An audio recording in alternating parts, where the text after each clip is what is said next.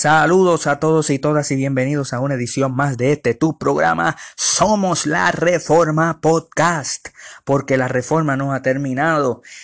Este que te habla es tu amigo Cristian González y en esta edición de Somos la Reforma Podcast vamos a estar hablando sobre el orden lógico de los decretos de Dios. El orden lógico del decreto, de los decretos de Dios. Y esto se debe, amado, a que en la edición anterior hablamos sobre los decretos de Dios. Eh, fuimos al Catecismo Menor de Westminster y hablamos sobre los decretos de Dios. Y hemos hablado en anteriores episodios sobre esta materia. Hablamos sobre los cinco puntos del calvinismo. Eh, verifique eso, eso, eso, esos podcasts que hemos hecho sobre la materia a discusión, pero en esta edición nosotros queremos entrar más profundo en lo que es la teología reformada y vamos a estar entrando en un tema profundo, complicado y oiga, controversial. Eh, este episodio ha estado en mi corazón desde hace tiempo, eh, pero por cuanto es tan controversial, por cuanto mueve tantas emociones, por cuanto usted ve que, que, que en medio de, ¿verdad? del calvinismo tenemos un montón de calvinistas que, que, que, que, no han logrado ese, ese, ese grado de madurez de saber tratar a la gente con el respeto debido, es al saber de que en el mismo calvinismo hay diferentes opiniones sobre los decretos de Dios, pues no hemos retenido, pero ha llegado el momento, amado, ha llegado el momento para hablar de esto de manera responsable, de manera, oiga, de manera reverente, porque estamos hablando sobre, sobre los secretos, los misterios de Dios, lo poco que Dios nos ha dado en la palabra, en donde Deuteronomio capítulo 29, verso 29 dice que los secretos le pertenece a Dios. Lo revelado es nuestro. Lo revelado en la palabra es nuestro, amado. Y, y, vamos a tratar este tema con cuidado, con reverencia, pero también vamos a tratar de representar las partes eh, que vamos a estar hablando de, de la mejor manera posible, eh, sabiendo de que nosotros no vamos a poder en este episodio encajar a toda la materia teológica reformada por lo complicado que es. Eh, porque cuando hablamos de diferentes temas teológicos, algo que usted tiene que comprender es que eh, yo no sé si usted se ha preguntado esto, pero ¿por qué existen tantos libros teológicos sobre el mismo tema o sobre temas semejantes? ¿Por qué existen tantos comentarios bíblicos y todo eso? Es porque cada uno, amado, cada uno tiene tiene algo más que darnos, tiene algo más que profundizar, tiene eh, un, pensamiento, a nuance, a, a, a, nuance way of seeing life, eh, una manera nueva de ver la vida, una manera nueva de ver el texto, eh, una manera novedosa, algo que no se ha escuchado antes, exegéticamente, que se ha podido traer. Y, eso es importante eh, pero a la misma vez tenemos que saber que cuando discutimos estos temas en manera general, jamás y nunca voy a poder, jamás y nunca se va a poder discutir todo.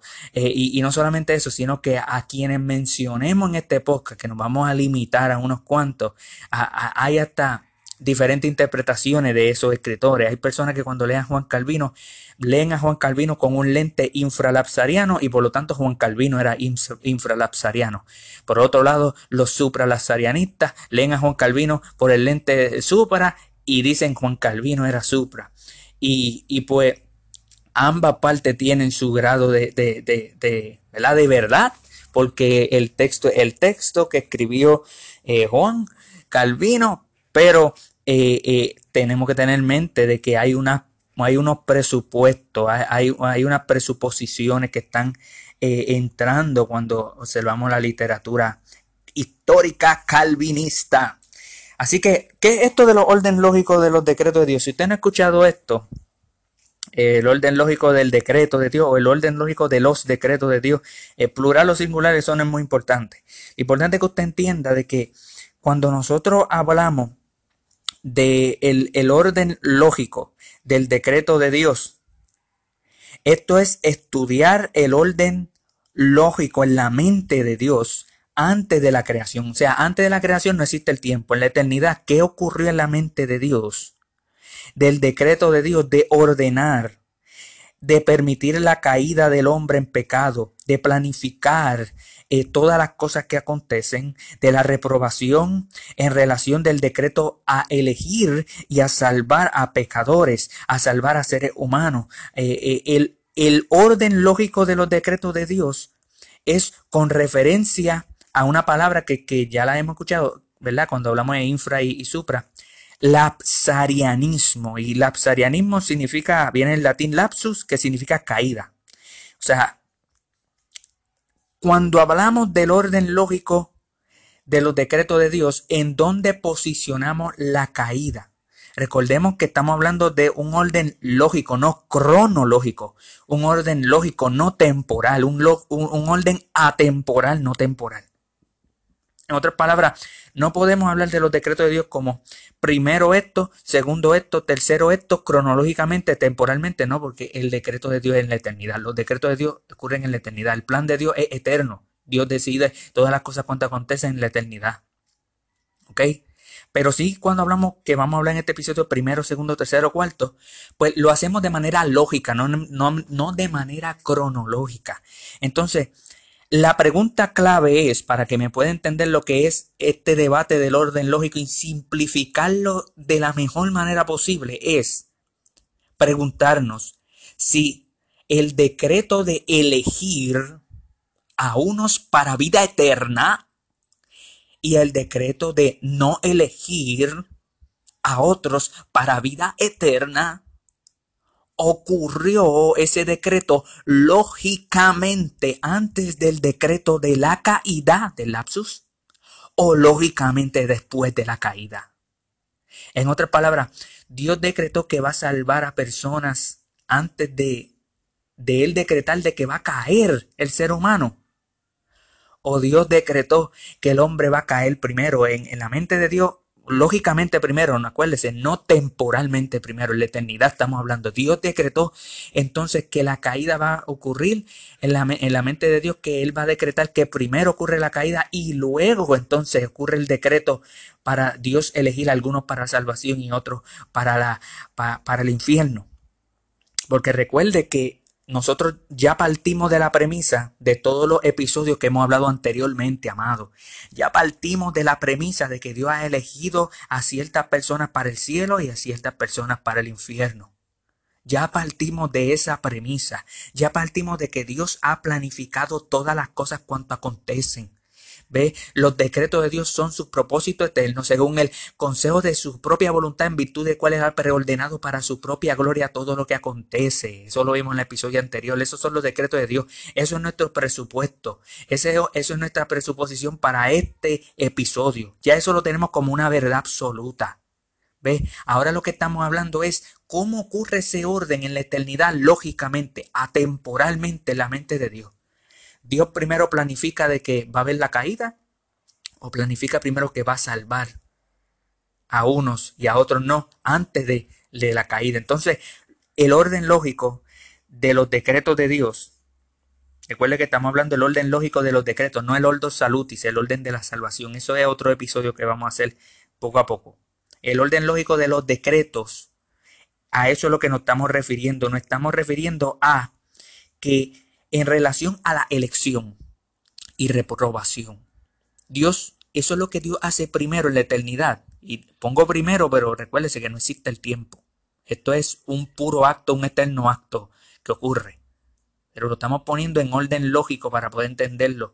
Eh, según, algunos dirían, según la palabra eh, eh, dice o, habla algo sobre eso. Entonces, la pregunta, vuelvo y repito, Dios escogió a ciertas personas para vida eterna y a otras para la condenación perpetua, antes de decretar la caída o después. Entonces, lo que dicen que antes se llama el supralapsarianismo o el supralapsarismo. Eh, hay diferentes maneras de llamarle, yo no, yo no peleo mucho con eso. Eh, también se le denomina antelapsarianismo o antelapsarismo. Que, ¿Qué es lo que significa? Que el decreto para salvar la elección y la reprobación precede lógicamente el decreto de la caída. En otras palabras, el supralapsarianismo dice, número uno, eh, ocurre el decreto a elegir a, algunos para salvación y a reprobar a los demás para el infierno. Número dos, el decreto de crear el mundo con ambas personas. Número tres, el decreto de la caída de todos. Como el medio por el cual él va entonces a salvar lo que él decretó primero, salvar y, reprobar eh, la, caída. Lo hace número tres. Número cuatro, el decreto de redimir a los escogidos porque son ahora pecadores. Y número 5, el decreto de aplicar los beneficios de Cristo a ese redentor. Eso es supralapsarianismo, amado.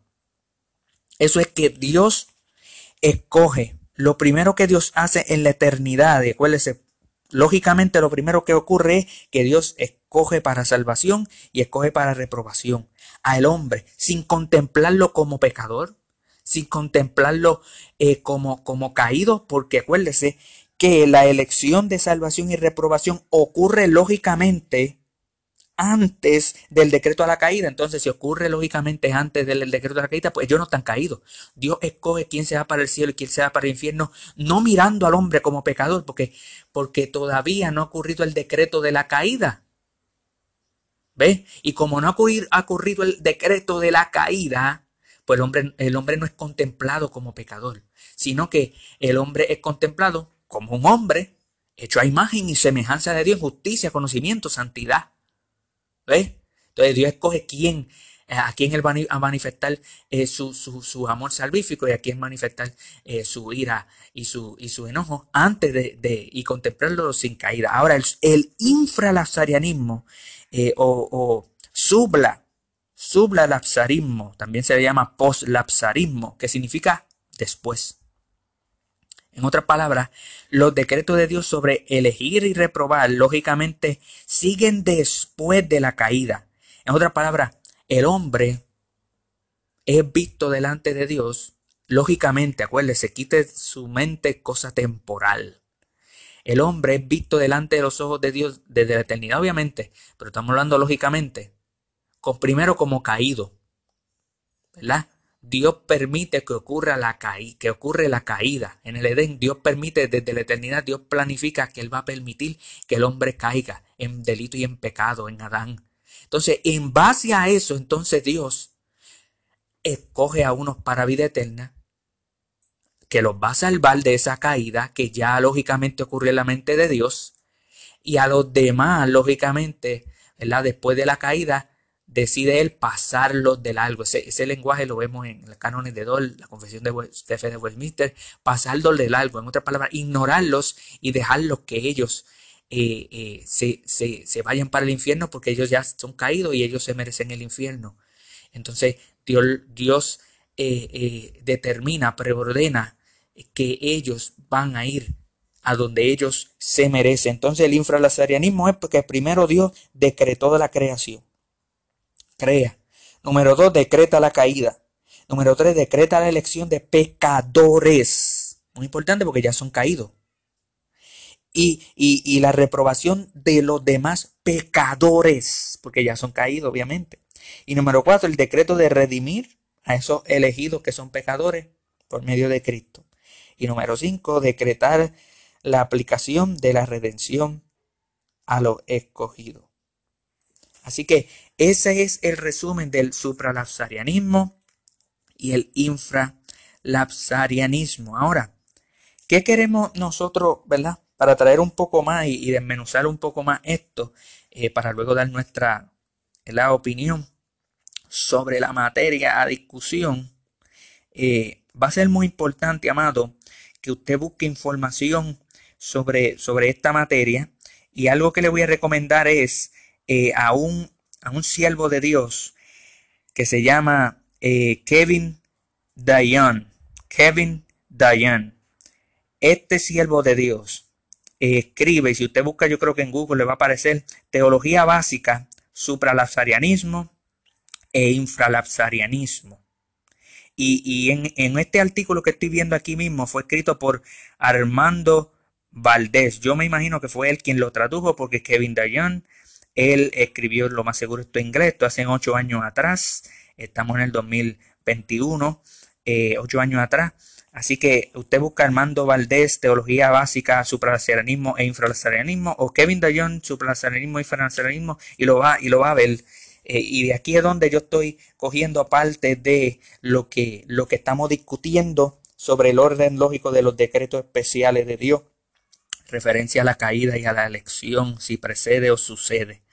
Y Kevin Dayon dice eh, sobre esta materia a discusión, que los teólogos reformados, abro cita, los teólogos reformados a menudo han discutido sobre el orden en que Dios decretó que sucedan ciertas cosas. El orden, el debate no es sobre el orden temporal de los decretos de Dios. Después de todo, estamos hablando de lo que Dios ha determinado en la eternidad pasada.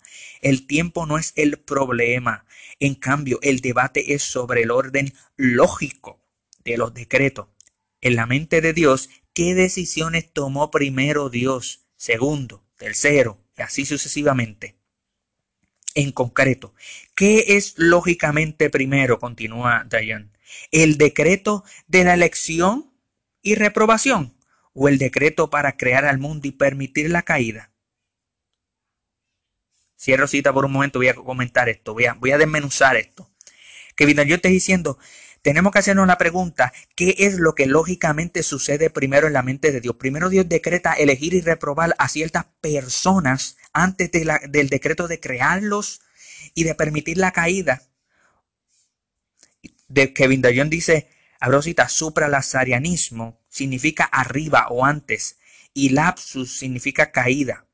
Supra significa arriba o antes, lapsum significa caída, y es la posición que afirma que el decreto de Dios de salvar es lógicamente anterior a su decreto de la creación del mundo y permitir la caída. Infralazarianismo, por su parte, insiste en que el decreto de Dios de salvar es lógicamente después de su decreto relacionado con la caída y con la creación, que significa infra abajo o después. Ambas posiciones están bien atestiguadas en la teología reformada, aunque el infraserianismo sería la más común. Cierro cita. Comentando sobre eso, lo más común, yo diría en, este siglo, el siglo XXI, el, el infralazarianismo es el, la postura más común en el calvinismo. Eh, algo que nos dice algo de verdad del, que la iglesia madura hacia un entendimiento ¿verdad? superior, eh, diría yo, a lo que la palabra de Dios dice. Ahora, ¿Cuál es mi opinión? Eh, Kevin Dayon dice, la posición supra pone de relieve la alta soberanía de Dios. En otra palabra, cuando Dios, al Dios escoger a quién va a ser escogido, ¿verdad? Al Dios decretar, perdón, quién va a ser escogido y al Dios decretar quién va a ser reprobado. ¿Qué ser humano? Sin, sin verlo a ellos como caída, sin contemplarlo a ellos como pecadores, Dios está exaltando su soberanía porque Dios es Dios y Dios decide a quién Él va a manifestar su gloria salvífica y su, y su, y su gloria, su gloriosa justicia. ¿Ves? Y Él está entonces eh, eh, poniendo esta teología supralapsariana, pone en alta estima la soberanía de Dios. Kevin Daniel dice, antes de que los gemelos habían hecho bien o mal, el Señor amó a Jacob y aborreció a Esaú. Romanos 9:11. Por lo tanto, argumenta el supralazariano. El supralazariano argumenta, Dios debe haber propuesto primero ordenar a algunos para la vida y a otros para muerte. Entonces se propuso crear luego al mundo y ordenar una caída para la gloria de la elección y reprobación que pudieran realizarse, para que la gloria de elección y reprobación pudiera realizarse. Cierro cita. En otras palabras, que Videño está diciendo, mire cómo el supralazariano cita Romanos 9, verso 11, que dice, eh, no había aún nacido, ni habían hecho aún ni bien ni mal para que el propósito de Dios conforme a la elección permaneciese, no por obra, sino por el que llama. ¿Ve? Aquí Kevin Daniel está diciendo el supralazariano invoca este verso para decir que obviamente, obviamente, Dios primero ordena a algunos para vida y otros para muerte, pues no había aún nacido Isaac y Jacob, ni habían hecho aún ni bien ni mal. En otras palabras, Jacob y Esaú no están contemplados en la mente de Dios como pecadores, no habían hecho ni bien ni bien ni mal. ¿Ves? No han hecho ni bien ni mal. ¿Y qué dice el texto? Para que el propósito de la elección permaneciese. En otras palabras, Dios elige primero salvar a Jacob y reprobar a Esaú sin contemplarlo a los dos como pecadores porque no han hecho ni bien ni mal. ¿Ves? Ni bien ni mal han hecho. Dice para que el propósito conforme a la elección permaneciese no por las obras sino por el que llame. En otras palabras, el supralazariano critica al infra cuando dice que si Dios contempla al hombre como caído, si Dios contempla al hombre como pecador, y en base a eso es que entonces Dios escoge a quién Él va a salvar y preordena a quién Él va a condenar, entonces no se esté saltando la soberanía de Dios. Se está, se está diciendo que entonces Dios, de Dios depende de las obras del hombre, de su caída, aunque, aunque sea decretada por Dios. Aunque sea decretada por Dios. El supraserianista dice, aunque sea decretada por Dios permitir la caída, depende la elección y la reprobación del hombre como caído, de las obras del hombre, sean buenos, sean malas, en este instante las malas. En este instante depende la elección y la reprobación de las obras malas del hombre en Adán, primeramente, la primera cabeza federal, de la raza humana. ¿Ves? Entonces, eso es una crítica que el Supra le hace al infra. Pues entonces está bien, Dios se muestra como misericordioso porque Dios decreta la caída primero antes de escoger a quién Él va a salvar y a quién Él no va a salvar. Y se ve como misericordioso, pero entonces está dependiendo de algo que hace el hombre. Lógicamente hace el hombre. ¿Cuál es que esto es la eternidad? ¿Eh? Entonces el Supra dice, no, pero es que la palabra dice Jacob no, ni, ni Esaú no hicieron nada bueno ni malo y Dios escogió. Dios escogió. ¿Y qué fue lo que Dios dijo? Dijo, el mayor servirá al menor. A Jacob amé y a Esaú aborrecí. Verso 2 y verso 13. En otras palabras, ya Dios había determinado el fin de Jacob, el fin de Esaú, cielo o infierno, a Jacob amé, a Esaú aborrecí. ¿Ves? Eso es, mire, amado, es un argumento sumamente fortísimo, fuertísimo, eh, que el supralazarianismo está. Y, yo lo estoy dando ahora en defensa del supralazarianismo. Ahora, miren lo que dice Kevin Dayan. Voy a citarlo, cito. Por el contrario, la posición infra destaca la misericordia de Dios. La referencia en Romano 11 argumenta lo infralazariano no es más que una declaración sobre el mérito. Ni el Hijo era más merecedor de la salvación que el otro, y no tiene nada que ver con los decretos. Cierro cita. ¿Qué está diciendo Kevin Dayan? Kevin Dayan está diciendo, vamos al contexto, ¿ok? El hecho de que tú veas ahí palabritas de elección y de no habían hecho nada bueno y malo, tú tienes que ver el contexto, supra. O supra, ve, mira el contexto, te dice el infra. Mira el contexto, porque si, si tú te fijas el contexto, te dice, verso 10, y no solo esto, sino también cuando Rebeca concibió de uno, de Isaac. Cuando Rebeca concibió, no está hablando de los decretos en la eternidad. Contexto.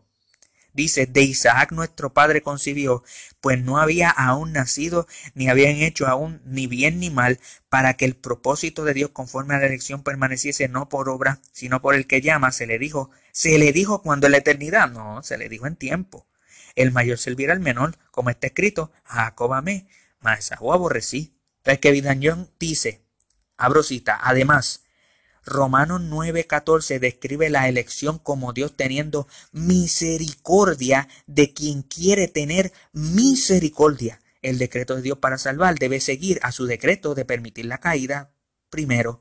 O de qué otra manera podría ser misericordia la misericordia. Cierro cita. Kevin Dayan es excelente escritor y, el que tradujo esto, eh, excelente traductor, porque Kevin Dayan está diciendo que en el verso 14 de Romanos 9 dice, ¿qué pues diremos? Que hay injusticia en Dios en ninguna manera. Y te describe la, la salvación, verso 15, eh, pues a Moisés dice, tendré misericordia del que yo tenga misericordia y me compadeceré del que yo me compadezca. Que Vidaño está diciendo, mira, supra e infras reconocen que Romanos 9 eh, tiene demasiado elemento concerniente a, la salvación eh, preordenada y, planificada por Dios desde la eternidad. Y una de esas cosas que describe el decreto de la salvación es la misericordia. Entonces, ¿cómo tú vas a decir que Dios es misericordioso en elegir salvar, no en salvar meramente? No en salvar meramente, porque claro que Dios es misericordioso al salvar, pero el contexto, diría el infra, el contexto es la elección a salvar. La elección a salvar. Entonces, Dios tiene misericordia. ¿Y cómo la misericordia va a ser misericordia? Si primero Dios no contempla al hombre, si primero Dios no contempla al hombre como creado y como caído. Entonces Dios escoge, dice el infra, Dios escoge a pecadores para el cielo. Dios escoge a réprobo. Eh, eh, algunos infra no, utilizarían esa palabra de, de reprobado, ¿verdad? utilizarían la frase pasar del algo. Dios eh, preordena el pasar del algo a los demás y dejarlos en su pecado. Entonces, todo manifiesta la misericordia de Dios y manifiesta de que no se le puede decir que Dios es autor del pecado, que Dios es responsable de esto, porque Dios cuando, cuando determina que Él va a dejar a ciertas personas que se vayan para el infierno, porque ya están contempladas lógicamente antes contemplada como pecador. Entonces ya ellos se lo merecen, así que Dios simplemente los deja pasar del algo. Contrario al supra, dirige el infra, que el supra tiene un problema en que Dios determina reprobados, personas creadas a imagen y semejanza de Dios y ni siquiera están creadas, contempladas como creadas. Primero están contempladas como decretadas para la reprobación y el infierno, personas que no son caídas, que no están caídas. Eso no muestra misericordia. Eso quizás muestra soberanía, pero algunos infra no, eso muestra un peligro del, del, hipercalvinismo. Claro, esto lo vamos a hablar en otra edición. Todos los, los, los, hipercalvinistas son supralazarianistas, sin excepción. Pero no todos los supralazarianistas son hipercalvinistas. ¿Ok? Pues yo conozco supralazarianistas que no son, no son hipercalvinistas, ¿ok? Pero eso es algo que diría eh, mucho supra, que es peligroso. Entonces, Kevin Daniel concluye diciendo, al final, hablo cita, al final, afirmo la posición infralapsaria enseñada en los cánones de Dor, pero también estoy de acuerdo con aquellos que advierten contra ser demasiado dogmático sobre un asunto que implica una cierta especulación. El debate no es insignificante, pero tampoco es una colina en la cual morir. Cierro cita. Qué excelencia la de Kevin Dayon. Que él, como pastor maduro en la fe, hay muchos que, no son maduros en la fe, reconoce, mira, yo soy infralapsariano como Arcis Prol. Yo soy infralapsario. Yo reconozco que primero Dios decretó la caída, luego decretó la, la, decretó la creación, luego la caída y luego elegir y pasarle algo a los demás. Pero eso no es una colina que yo estoy dispuesto a morir, porque esto estamos especulando sobre la mente de Dios. Yo no me atrevo a ser muy dogmático. Yo no me atrevo a ser demasiado dogmático. En otras palabras, que, que Vidaño estaría de acuerdo de que si en el cielo no enteramos de que la verdad es supralazarianista, lo aceptamos, que Vidaño lo acepta. y ese es el espíritu, amado en que tenemos que nosotros bregar con estos temas. Un espíritu que no sea extrema, extremista, que no sea súper dogmático, porque estamos hablando de, de, algo que ocurre en la mente de Dios. Entonces, con esto yo quiero leerle a ustedes Romano, capítulo 11, eh, verso 33 eh, al, al 36, que, que, yo creo que es fundamental para este tema. Mire cómo dice, oh profundidad de la riqueza, de la sabiduría y de la ciencia de Dios, cuán insondables son sus juicios e inescrutables sus caminos. Porque ¿quién entendió la mente del Señor o quién fue su consejero? ¿Quién le dio a él primero para que le fuese recompensado? Porque de él y por él y para él son todas las cosas. A él sea la gloria por los siglos.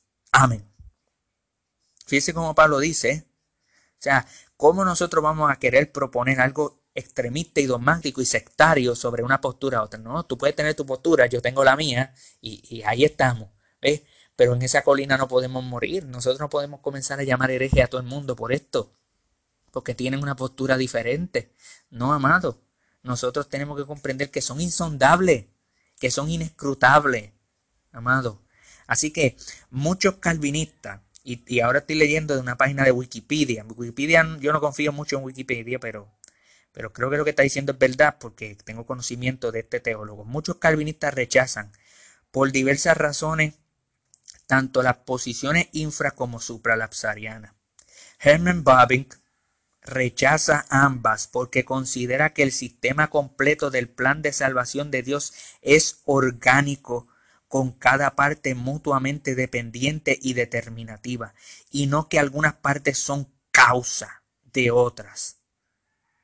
En otras palabras, y, esto yo sé que Herman Bavinck eh, lo explicaba, eh, tenía esta postura. Herman Bavinck no era ni infralazarianista ni supralazariano, ni supralazariano. ¿Por qué?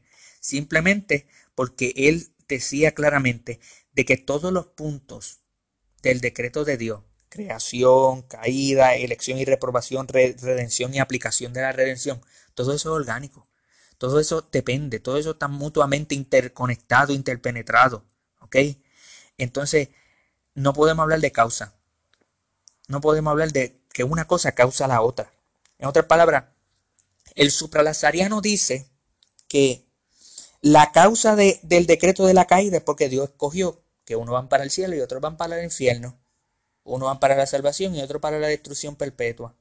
Entonces, la causa del decreto de la caída es, se debe a la causa de la elección y reprobación. Pero Germán Babi dice que no, podemos hablar de causa. No podemos hablar de causa. Aquí no se puede hablar de causa. Y entonces el infralazariano diría, no, no, no, no, no la causa del decreto de elección y de reprobación, si es que aceptamos ese término reprobación en infralazarianismo, ¿verdad? La causa de elección y de pasar del algo es la caída. La causa para elegir es la caída y no como los supralazarianos, que la causa de la caída es la elección. ¿Entiende? Entonces, eh, Germán Babi dice que se está hablando de causa. Cuando una cosa depende de la otra. Cuando una cosa es parte de la otra.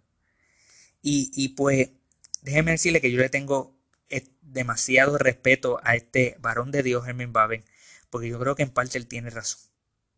Él tiene razón en, en decir de que cuando hablamos de los decretos de Dios estamos hablando de algo misterioso. Entonces, si estamos hablando de algo misterioso, estamos metiendo nosotros en aguas tan profundas que realmente vemos que una cosa y la otra eh, no se contradice. Entonces, esto es muy importante porque mire lo que, lo que, ¿verdad? Lo que vamos a poder explicar en este momento. ¿Verdad? En, este momento eh, queremos resumir y luego queremos presentar nuestra postura, porque yo no he dicho mi postura en, esto y, eso es lo que lo hace complicado, ¿verdad? Que, que, la que uno lo ve tan difícil y, uno ve tanta materia a favor y en contra de una cosa y de otra que, que realmente se, se, le hace difícil a uno asumir una postura. Pero mire, ¿qué es supralazarianismo? Repito otra vez, es que Dios escoge a, personas sin contemplarlas como pecadores para la salvación y Dios escoge a, las demás personas para la reprobación. Luego Dios decreta la caída y luego decreta la creación y luego la aplicación de la redención y luego decreta la redención en Cristo. ¿Ok? Ese supralazarianismo. Supra significa que primero ocurre la elección antes del decreto de la caída, pero infra es al revés. Infra dice, no, primero ocurre el decreto de la creación y Dios crea al hombre y obviamente a la mujer. Dios crea a todos los hombres. En la mente de Dios desde la eternidad estoy hablando que Dios decreta crear. Dios decreta luego la caída. Y entonces Dios decreta la elección de pecadores porque ya son caídos. Y la reprobación o el pasar del algo, ¿verdad? De los demás pecadores porque se merecen el infierno. Y luego número cuatro, decretar la aplicación de la redención. Y número cinco, decretar eh, la redención. Así que, con esto en mente, ¿qué diríamos entonces sobre el, el supralazariano y sobre el infralazariano eh, en relación a sus diferencias. Mire, la primera diferencia que ya hemos hablado es sobre el decreto de la elección de personas, sean caídas o no. Y número dos, si este decreto ocurre antes o después del decreto de la caída. ¿Escuchó eso bien? Ese es todo el, eh, ese es todo el debate.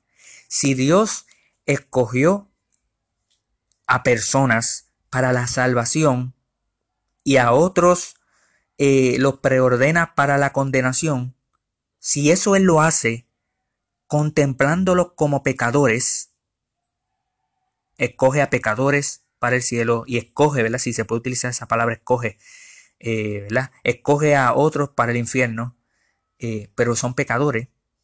O si no, si no, no escoge a pecadores, sino que Él lo hace porque Él determina ya sin la necesidad de que sean contemplados como pecadores.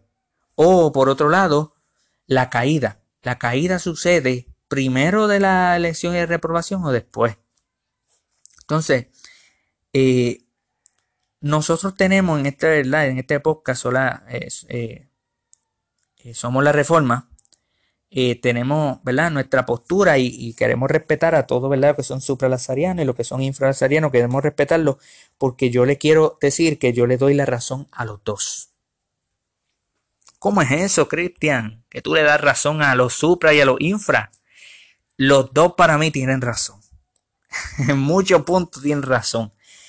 Eh, para resumir, amado, realmente estoy, eh, no soy dogmático en nada de esto. Y es más, esta es mi postura, pero yo ni siquiera le llamaría postura. Yo, yo, yo le diría que él es por donde voy. Es por el camino que voy. Que, que, si me, que si me dicen a mí en un presbiterio o me dicen en un examen cuál es tu postura sobre supra, infra y, esta discusión, yo diría, por aquí yo creo que es mejor irse y por aquí yo creo que yo prefiero irme. Pero no soy dogmático, tengan misericordia de mí, por favor, tengan piedad de mí, por favor, no me maten. Le diría yo así. Eh, así que ni siquiera decía que, ni siquiera diría que una postura, porque ni me atrevería yo a debatir con hombres que están más preparados y que, y que conocen bastante de esto y que vayan a crucificar a uno eh, ¿verdad? Con, con, con, con, un exceso y que uno no sepa después cómo responder. Así que le llamaría bueno, tiene que ser postura que se le llame, pero, pero es la inclinación en que somos eh, la reforma podcast en donde vamos. Y es de que le damos a los dos la razón. Al supralazariano le damos la razón en algo y al infralazariano le damos también la razón en algo. Pero ¿cómo es posible, Cristian, que tú comprometas supra e infra y que tú no escojas entre los dos? Porque yo no creo que hay que escoger entre los dos, yo creo que los dos tienen razón. ¿Cómo que tienen razón? Mire, una de las cosas que, a mí me gusta del supralazariano es eh, su énfasis en la soberanía de Dios. Y el énfasis de la soberanía de Dios se debe a que establece que en el orden lógico de los decretos de Dios, lo primero que ocurre es el decreto de la elección y reprobación. Eh, y yo utilizo ese lenguaje, por si no lo saben, eh, yo utilizo el lenguaje de reprobación, pero no tengo ningún problema con utilizar el lenguaje de los cánones de Dor y de la confesión de fe de Westminster de pasar de largo. Pero quiero hacer quizá un pequeño argumento histórico de que decir pasar de largo es infralazariano. Es un concepto infralazariano que los supralazarianos utilizan. ¿Escuchó ese, e, e, esa manera de ver ese término? Es algo que quizás se le pasa por encima cuando se leen las confesiones y los cánones y todo eso. Pero el concepto de pasar de largo que está en los cánones de Dori y está en la, confesión de fe de Westminster es un concepto netamente infralazariano, pero que los supralazarianos también aceptan y utilizan. ¿Por qué? Porque en los cánones de Dori habían un montón que eran supralazarianos. Y ellos no estaban, ellos seguían utilizando ese término de pasar de largo. Y obviamente, obviamente, los divinos habían un montón que eran supralazarianos y ellos no tenían problema de decirlo, que pon ahí pasa del algo. no tengo problema con pasar de que Dios pase del algo. Eh, que Dios eh, decida opiar e ignorar eh, a los pecadores o, a ciertas personas para que vayan para el infierno y decide no salvarla. así que yo no tengo problema con utilizar el término pasar de largo por un término confesional. Yo lo acepto, lo creo, lo profeso, estoy bien. La palabra reprobación también la acepto. ¿Ok? Así que eso es algo que usted tiene que, que, saberla sobre Somos eh, la Reforma Podcast. Así que, para repetir, una de las cosas que Supra me gusta es la soberanía de Dios y que contempla, que dice que en, el orden lógico de los decretos de Dios, Dios decreta primero elegir y reprobar. Elegir a uno para vida eterna y reprobar a otro para la, para la condenación. Eso a mí me gusta, porque cuando leo la Biblia parece ser que eso es lo que sucede. Eh, parece ser que eso es lo que, lo que sucede, que Dios, del, puro efecto de su voluntad, no mirando nada en nosotros bueno o malo, Él contempla salvarnos. Eso está en Efesios 1.4, ¿ok? Eh, eh, el capítulo 1 completo. Entonces, para mí parece ser que eso es lo que ocurre primero.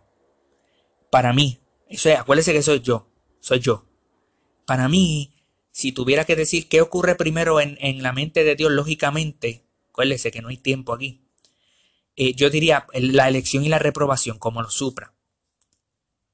Pero, y este es el pero, este es el pero, el pero que voy a dar. Pero también tengo que darle la razón al infra. ¿En qué tengo que darle la razón? Bueno, ya que, ya que, ya que yo acepto que la elección y la reprobación es primero, pues no le puedo dar la razón al infra lazariano de que la caída es primero, porque ya dije que mi postura es que la elección y la reprobación es antes de, del decreto de la caída. ¿Ok?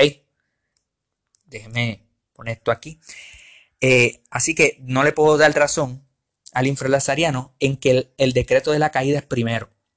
¿Por qué? Porque mi postura es de que Dios escoge primero quién Él va a salvar y preordena quién Él va a condenar antes de decretar la contemplación de la caída antes de, decretar la caída. ¿Ok? Pero en algo tengo que darle razón al infralazariano. Y es de que la elección y la reprobación es sobre pecadores. Es sobre pecadores. Dios contempla al hombre en la elección y la reprobación como pecadores. Usted dirá, pero qué clase de contradicción Cristian tiene en su teología. Pues amado, yo leo la Biblia y hasta ahí es donde yo puedo llegar. No puedo llegar más profundo que eso. Porque quizá usted siente que se contradice de que Dios de que Dios decrete primero elegir salvar y elegir reprobar a otros antes de decretar la caída y por lo tanto Dios no los contempla como pecadores según el supralazariano. Pero a la misma vez tú le estás dando razón, Cristian, al infralazariano que dice que Dios, que, que Dios escoge, pero que Dios escoge a pecadores. Que Dios escoge, pero que Dios reprueba, pero que Dios reprueba a pecadores. ¿Por qué? Porque el decreto de la caída es primero. Pero Cristian, tú estás diciendo que el decreto de la elección es primero. Pues ¿cómo Dios puede elegir a pecadores si no los contempla como pecadores? ¿Cómo Dios puede elegir a pecadores y reprobar a pecadores si primero no decreta la caída? que es el medio por el cual entonces Dios usa para poder eh, eh, eh, hacerlo a ellos, que, que ellos sean pecadores. Pues, amado, esto es un misterio, pero yo quiero decir que en la elección Dios puede contemplar a pecadores sin decretar la caída, sin decretar la caída primero. Dios escoge a pecadores y reprueba a pecadores sin decretar la caída todavía pero lo contempla como pecadores. Entonces, eh, ahí es donde yo puedo llegar a darle la razón a ambos, al supra y al infra. Ahora usted dirá, ¿qué precedente histórico, Cristian, tú tienes para creer semejante contradicción? De decir que tú le das razón al supra, en decir que la elección y la reprobación es primero que la caída, que el decreto de la caída, pero que a la misma vez tú le das la razón al infra de que la elección y la reprobación es de pecadores aunque no ocurra antes de la caída, que es donde ocurre la contradicción, ¿verdad? Según, según las críticas que ocurren. ¿En qué presente histórico tú tienes? Bueno, para que sepan de que yo no soy un sabio, ¿verdad? Que, que, que, que me inventé esto. No, esto yo no me lo inventé. Es que hay un teólogo, hay, hay varios teólogos que han tenido esta postura.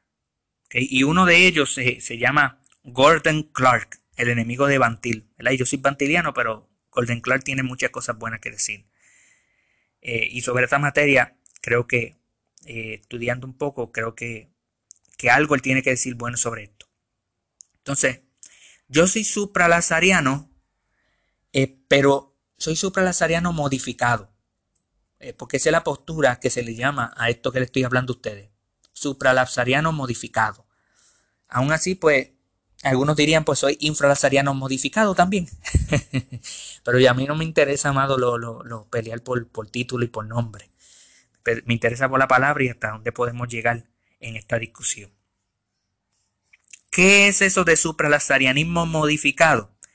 El supralazarianismo modificado de Gordon Clark y de Raymond y de otros teólogos es que el decreto de elección y reprobación es lógicamente antes del decreto de la caída, pero, número uno, el decreto de elección y reprobación es de pecadores, aunque lógicamente es primero que el decreto de la caída, de la caída de ellos en pecado. Y número dos, el decreto de la caída, lógicamente, es el último de los decretos después de los decretos de la aplicación y la redención en Cristo, aunque lógicamente son los decretos de la aplicación y redención en Cristo necesarios por causa de la caída. Ese punto número dos es más difícil todavía de explicar. Por lo cual eh, voy a tratar de ser lo más rápido posible. Pero esto es lo que, eh, esto es lo que ¿verdad? Lo que creo que Golden está explicando, y esto es lo que creo que, que, es donde yo puedo llegar en mi postura. Que primero, es verdad, los supralazarianos tienen razón. Dios decreta primero la elección y la reprobación. Pero los infralazarianos tienen razón en que Dios decreta pecadores. Dios decreta elegir a pecadores y reprobar a pecadores. Por lo tanto, el decreto de la elección y reprobación es lógicamente alto del decreto de la caída, como, como cualquier supralazariano, así soy pero el decreto de elección y reprobación es de pecadores, como todo infralazariano, así soy. ¿Ve? Aunque lógicamente es primero que el decreto de la caída de ellos en pecado. ¿Ve? Aunque lógicamente primero el, el decreto a la elección y la reprobación antes del decreto de la caída, aún así, aunque el decreto de la elección y la caída es eh, eh, el decreto de la elección y la reprobación, perdón, es antes del decreto de la caída, aún así ese decreto de elección y reprobación es de pecadores. Dios los contempla ya como pecadores, antes del decreto de la caída. Y número dos, que lo demás del orden que hemos estado hablando, el decreto de la caída, es el último de todo. El último de, los decretos. Después de los decretos de la aplicación que hemos hablado y después de los decretos de la redención en Cristo aunque lógicamente son los decretos de la aplicación y la redención en Cristo necesarios por causa de la contemplación del hombre como caído. ¿Ve? Entonces, ¿cuál es el, el, la manera en que explicamos, ¿verdad? Que ponemos esta posición en 1, 2, 3, 4, 5, como hemos hecho en el supra y en el infra. Pues déjeme repasar nuevamente el supra y el infra para luego hablar sobre el supra modificado de Gordon Clark. El supralazarianismo dice, número uno, ocurre el decreto de elección y reprobación. Número dos, decreto de crear al mundo con los dos tipos de personas, los elegidos y los reprobados. Y número tres, decreto de permitir la caída de todos, como el medio por el cual entonces el hombre pues pecado la hora, porque Dios lo permitió en ese decreto. Entonces, número cuatro, decreto de la redención de los escogidos, que ahora obviamente ahora son pecadores en este número 4 porque ya Dios decretó la caída. Dios decreta la redención entonces. Y número 5, el decreto de la aplicación de la redención en Cristo a ellos. Así que esta preordenación es extensa en ese sentido. El infra está más concentrado en decir que número uno, el decreto de la creación ocurre primero. Número dos, decreto de la caída. Y esto está dentro de la providencia general de Dios decreto de creación y de la caída está dentro de la providencia general de Dios. Y entonces, número tres, decreto de la elección de algunos pecadores, porque recuerde, acabo de decir número dos, decreto de la caída, pues ya ellos son pecadores en la mente de Dios, antes de la elección y la reprobación. Decreto de la elección de algunos pecadores y decreto de reprobar a los demás, pasar del algo. Número cuatro, decreto de redimir a los escogidos que son pecadores por Cristo que esto, esto en el infra va a encontrar en los libros que se llama mediación, pero después podemos hablar de eso. Y número 5, decreto de aplicación, de aplicar la redención a los escogidos que son pecadores. Pero el supra modificado de Gordon Clark es que primero ocurre el decreto de elección de pecadores y reprobación de pecadores. Combinación de supra y de infra. Número dos, decreto de aplicación de los beneficios redentores a los escogidos que son pecadores. Ve, en el supra y en el infra tienen el decreto de la aplicación de los beneficios de Cristo como último. Pero en el supra modificado de Gordon Clark, el decreto de la aplicación de los beneficios de rentores de Cristo a los escogidos ocurre número 2. Y número 3, decreto de la provisión de la salvación para los escogidos. El decreto de la redención de la provisión por medio de Cristo a los escogidos. Eso ocurre número 3. Contrario al supra y al infra, que ponen el decreto de la redención de los escogidos, ambos lo ponen número 4. Número 3, entonces en el supramodificado es que Dios decreta la provisión de la salvación para los escogidos. Número 4, Dios decreta permitir la caída. Y número 5, por último, Dios decreta crear. Eso es lo último que ocurre. Lo último que ocurre es Dios decreta permitir la caída y número 5, Dios decreta crear. Este es supra eh, modificado. En otras palabras, Dios escoge soberanamente y eso es consistente y compatible con su misericordia. Porque Dios escoge ciertas personas por el puro mérito de su, eh, por, por su pura voluntad. Y Dios los escoge sabiendo de que ellos van a ser pecadores en tiempo, obviamente y Dios reprueba a los demás sabiendo que ellos van a ser pecadores en tiempo. Quizá usted piense, pues eso es una contradicción, eh, pero yo creo que tenemos textos que hablan de, ambas posturas y la realidad es que de mi parte, amado, eh, no logro eh, todavía afianzarme en el supralazarianismo y, y, en el infralazarianismo de, Kevin Dayan, que tan excelente lo expone, y Arcis Prol, eh, que tan excelente expone el infralazariano. Por, por, lo, por lo cual eh, he tenido que buscar una, postura eh, un poco más siempre reformanda, que, me ayude a, si en algún futuro alguien me hace una pregunta así, pues que me ayude yo a, por lo menos decir que yo no soy tan ignorante en esta materia, sino que, pues, ¿verdad? Que no soy tan ignorante en esta, esta materia como para escoger algo, algún, ¿verdad? alguna postura, sino que, que hay algo, ¿verdad? Que, que como decía Herbin Bobbin, ¿verdad? Que, que depende una cosa de la otra, que, que una cosa de la otra es dependiente y se relaciona. Y que, aunque en este caso, ¿verdad? En mi postura hablamos de causa, aún así hay que tener mucho cuidado porque esto ocurre en la mente de Dios, amado, y tenemos que respetar, algo que sí que tenemos que respetar es la mente de Dios, de, no jugar con la teología, eh, ¿verdad?